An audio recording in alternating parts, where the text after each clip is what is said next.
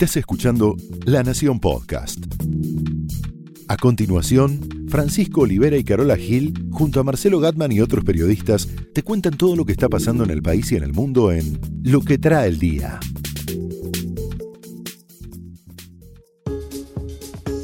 Sábado 8 de diciembre, Brito, Massa, Paolo Roca. Es un fin de semana netamente futbolístico, pero yo voy a hablar de política y los negocios frente al espejo. Pero, como tenemos que dar una mirada hacia afuera, quiero ver cómo está París después de las llamas del último fin de semana. Y las que esperamos para hoy, ¿no? ¿Se esperan más llamas? Aparentemente sí, los vamos a tener que seguir durante el día. Bueno, pero es inevitable sacar los ojos del fútbol porque mañana juegan Boca River en Madrid, día D, y nos lo va a contar nuestro compañero Marcelo Gatman. Quiero hablar de política y negocios en un día futbolístico. ¿Te acordás de que yo te decía esta semana que un intendente había llamado a Sergio Massa y le dijo, ¿cómo andás, Sergio? Contesta Massa, acá ando, tirándole besitos al espejo, ¿te acordás? Perfectamente, yo me acordé de Nacha Guevara escribiendo en el espejo con, con Rouge. Bueno, algo así. La cuestión es que Massa se está preparando para ser presidente, yo te contaba también que en el PJ lo quisieran gobernador pero anduvo por varias universidades este año en Texas, Illinois, California, Florida. Había estado dos años antes en, París también, en una escuela de negocios, no de negocios, sino de política, de líderes políticos. La cuestión es que él se está preparando para ser presidente, pero le falta el insumo más escaso de la política después de los cuadernos, que es el financiamiento. Ahora, ¿qué es lo que pasa? Uno de sus aportantes históricos desde que Massa de alguna manera tiene un vuelo en política es Jorge Brito, que ayer fue procesado en la causa Chicone junto con Echegaray por el juez Lijo. ¿Qué hizo Massa esta semana y con eso sorprendió de alguna manera al gobierno y aparte del PJ? Bueno, el martes, cuando se estaba por aprobar el presupuesto, y él ya tenía un acuerdo con el gobierno de María Eugenia Vidal, a último momento, Alomasa dijo, pero pará, quiero meter este proyecto en paralelo que es mío, que consistía en un impuesto para las petroleras del 0,25% de toda la recaudación. Ese impuesto iba a nutrir un fondo de capacitación del Sindicato de Estacioneros de Servicio que conduce a que no sabes quién, Carlos Acuña, hombre de la CGT y aliado de Massa. ¿Sabés quién había redactado el presupuesto?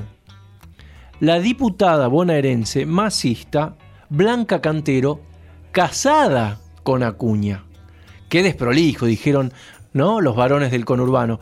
Pero más allá de esto, la anécdota, no sabemos si va a ser aprobado porque el gobierno también contrarrestó con una picardía y dijo, bueno, aprobamos todo, pero levantamos la sesión para este cuarto proyecto que queda para marzo y ya la idea es, ya les anticipó Salvay, jefe de gabinete a las petroleras, lo vamos a voltear porque tenemos quórum propio en el Senado bonaerense. Más allá de eso, me interesa meterme en esta anécdota porque habla de que para la política se acabó el financiamiento. Y en el PJ saben bien que cuando se acaban los empresarios dispuestos generosamente aportar y cuando se acaba el Estado al que se le pueden dibujar y disfrazar algunas cuestiones proselitistas de interés público, ¿qué queda? Los sindicatos. Ah.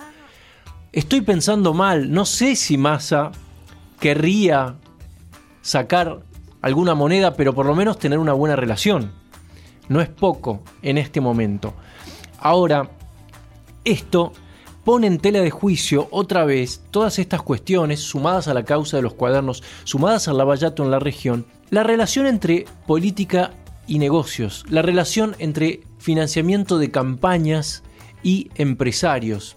Pasó con Paolo Roca, que también esta semana tuvo una apelación de los fiscales Stornelli y Rívolo que le piden a Bonadío, está bien, procesalo, como hiciste, pero ¿por qué no lo mandás a prisión preventiva? Revuelo en la Unión Industrial, revuelo en Techín que se defiende, pero la cuestión deja flotando esa misma pregunta que es, ¿se pueden hacer negocios en la Argentina en un país corrupto sin coimear?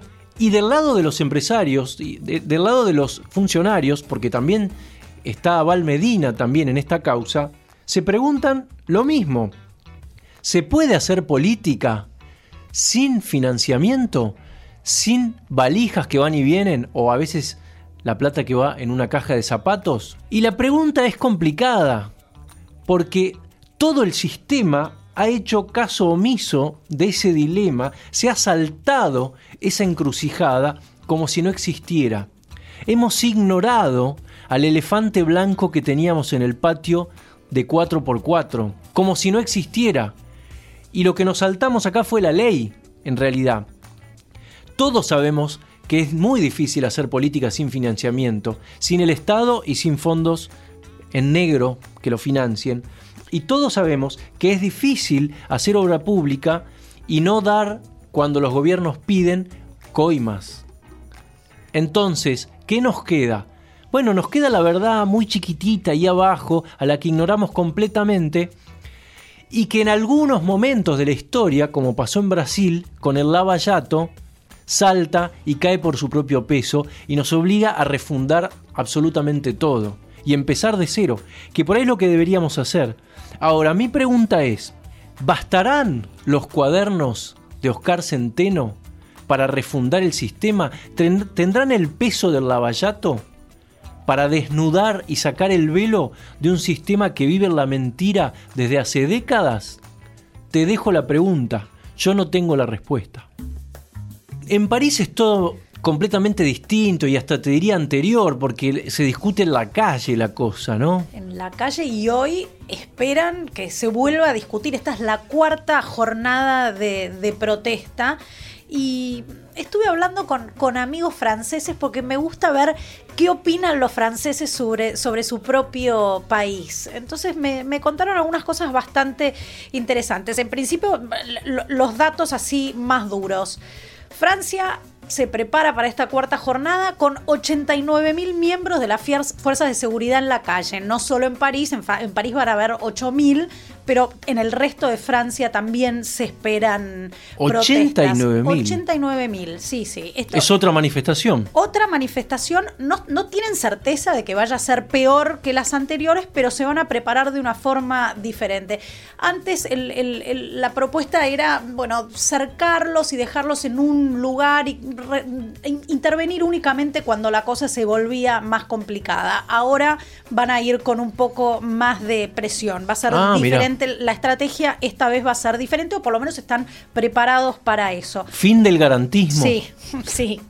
En principio cerraron todos los lugares más icónicos de París, la Torre Eiffel, el Louvre, el Museo de la Croix, la Ópera de París, eh, todos los negocios de, de- de esta gran avenida que es eh, Champs-Élysées, cerrados, ya se veía a los dueños de los negocios poniendo, como tapiándolos en, en preparación a lo que se pueda venir hoy.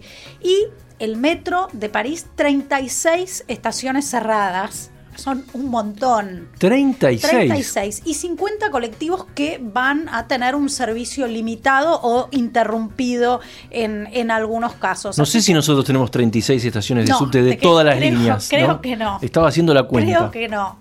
Y volví a repasar un poco, bueno, quiénes son estos, estos chalecos amarillos, ¿no? Estos gilets jaunes. Ajá. Ah, viste, estoy ahí, Muy estoy bien. ahí aprendiendo. Bueno, esta mezcla que hablábamos el otro día de, de extrema izquierda con extrema derecha, y por eso en Francia temen que va a ser muy difícil llegar a un acuerdo y llegar a una solución, porque por un lado están unos que piden más Estado, más asistencia social, más planes, eh, a lo que serían nuestros planes, ¿no? Claro. eh, más aumento en el, en el sueldo mínimo y por otro lado, menos impuesto. Entonces va a ser como muy difícil. La chancha y los 20. Exactamente, bueno, es, es, es un poco Casi te diría que parecen porteños. Bueno, sí. ¿No? Y ahora se ha sumado un grupo más, ¿viste? Porque empezamos con, con esta gente que, de zonas rurales, extrema derecha, extrema. Ahora se sumaron los ambientalistas, Pancho, que es llama la atención, siendo que esto empezó todo por el ecotax, ¿te acordás? Claro. Bueno, los ambientalistas que quieren quemar fuel oil. bueno, este, eh, se sumaron también a, a- a esta lucha. Entonces pregunté, ¿pero quiénes más apoyan? Bueno, hilando más más fino, bueno, más allá de que hablamos de los sectores rurales, el 89% de los votantes de Marine Le Pen y el 93% de Mélenchon. Son muchísimos. ¿No estarán reclamando otra cosa y no lo sabemos? Y bueno, ¿Cuál es la gran conclusión? Y esto es lo que me pareció interesante y te, te, quería repetir a vos a ver qué pensás, es que cuando la pertenencia política se acerca más al centro, más baja el apoyo a los chalecos amarillos. Claro. Y es esta, esta, cosa de, de, de, los extremos. Así que eso me, me llamó la atención. Por otro lado, la convocatoria está siendo casi exclusivamente por Facebook. Vos decís que es, los extremos son eh, funcionan bajo el dilema cuanto peor mejor.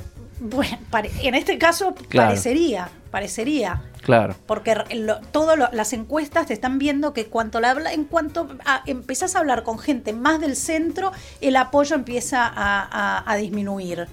Muy bien. Otra cosa que me pareció interesante es el tema de, de Facebook. Eh, todo esto está siendo casi exclusivamente coordinado por Facebook, que tiene 22 millones de usuarios en, en Francia, y esta cuenta oficial de los chalecos amarillos, 1.7 millones de miembros en, en este Mirá grupo vos. de Facebook.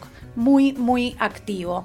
Y los analistas, y te dejo, y esto es para que lo discutamos otro día, dicen, no se equivoquen. Esto es la versión francesa de un fenómeno global. Puede ser. No lo descartemos. Fenómeno global es Boca River, mañana en el Santiago Bernabéu. Quiero saber qué tiene para decirnos nuestro compañero Marcelo Gatman. Cualquier aproximación a la final que van a jugar eh, River y Boca el domingo a las 4 y media de la tarde en el Estadio Santiago Bernabéu es absolutamente complicada. Eh, por cómo se ha desnaturalizado el partido, por lo que implica la mudanza en sí, porque van a haber pasado prácticamente 30 días entre el partido de ida que salió 2 a 2 en la cancha de Boca y especialmente por lo que le puede traer el futuro tanto a Boca o a River independientemente de cómo sea el resultado de esta segunda final y especialmente a la Conmebol que ha quedado absolutamente dañada después de este partido que fue prácticamente inviable. River y Boca trabajaron en Madrid, lo están haciendo todavía, River en el predio del propio Real Madrid, Boca donde se suele entrenar habitualmente la selección española y la diferencia que hay entre la primera y la segunda final hace también muy complicado cualquier pronóstico, cualquier idea de juego porque los dos partidos han quedado absolutamente eh, desconectados uno de, del otro. Guillermo Barros Esqueloto ha probado mucho con Ávila y con Benedetto, los dos números 9 que seguramente vayan a jugar juntos. Ha cambiado también el equipo, pero han sido los autores de los últimos seis goles de Boca, con lo cual es muy difícil que Barros Esqueloto rompa esa sintonía que hay entre los dos jugadores. En consecuencia es muy probable que River se haga más eh, firme en la parte defensiva, que arme inicialmente una línea de 5 como parte de las especulaciones que hay con respecto a, a cómo puede ser este partido. Hablábamos antes de, futuro, la Comebol quedó absolutamente dañada, eh, no puede tener mucho espacio para cómo quiere que se vea este partido en Madrid, con los 350 millones de, espectadores globales que pueden llegar a verlo, pero no es un partido que, que luzca demasiado. La Comebol encontró, gracias a Florentino Pérez, presidente del Real, más que nada un asilo futbolístico eh, por encima de una oportunidad de vender el fútbol eh, sudamericano. River y Boca van a, a Madrid o fueron a Madrid con una mueca cada uno, disconformes, diciendo que el partido debió haberse jugado en la Argentina y la Conmebol trató de encontrar una solución más o menos equilibrada para los dos. River perdió la localía, pero Boca perdió la posibilidad de apelar el resultado del primer partido, con lo cual esto se va a definir en los 90 minutos o si hay más tiempo necesario eh, en el segundo partido en la final de, del Bernabéu. Termina siendo un escenario pretendidamente glamoroso, la cancha del Real Madrid, pero más que un gran espectáculo para el mundo, todo el mundo lo que quiere es que este partido pase rápido, pase lo más rápido posible y eso nunca es bueno.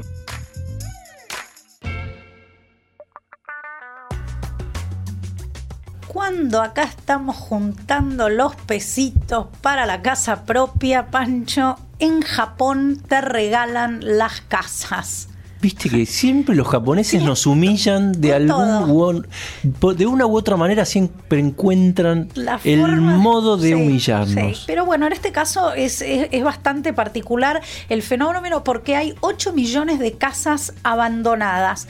La población japonesa está envejeciendo, la tasa de nacimiento está, decrece y la gente se está casando más tarde, teniendo hijos más tarde y comprando sus casas más tarde. A esto se suma que se mudan desde las zonas rurales a las grandes ciudades y en las ciudades la tendencia es que vivan en departamento. Quedan todas estas casas abandonadas cuyos dueños antes de tener que ocuparse, pagar los impuestos o dejar que, se deterioren ingrese gente o lo que sea, están regalándolas o vendiéndolas a precios irrisorios. Las regalan, mira, yo tengo un amigo que le regaló a su ex un departamento. Eh, pero eso habrá sido por otros motivos y seguramente para conveniencia propia. Pero ¿por qué las dejan? También, bueno, los desastres naturales en, Japón son un, fenómeno eh, importante y hay otro, otra cuestión que es un tema cultural que, me llamó bastante la, atención. Hay casas en las que ocurrieron suicidios, asesinatos y algo muy común en Japón que son las muertes solitarias. 6 millones de ancianos mueren en soledad en estas casas y se los encuentra mucho tiempo después. Entonces el tema es que estas casas son consideradas de mala suerte. Inclusive tienen una web que se llama Oshimaland, que las lista y te dice, bueno, esta no te conviene porque aunque te, ni regalada tal cosa. Pero lo impresionante es que acá el, Estado se está involucrando en esto y sí está coordinando este, este sistema para readjudicar estas casas a estos precios, te decía, irrisorios o nulos en algunos casos, para que vuelvan a ser ocupadas. ¿Podrán regalarnos alguna? Nos queda lejos. Un poco.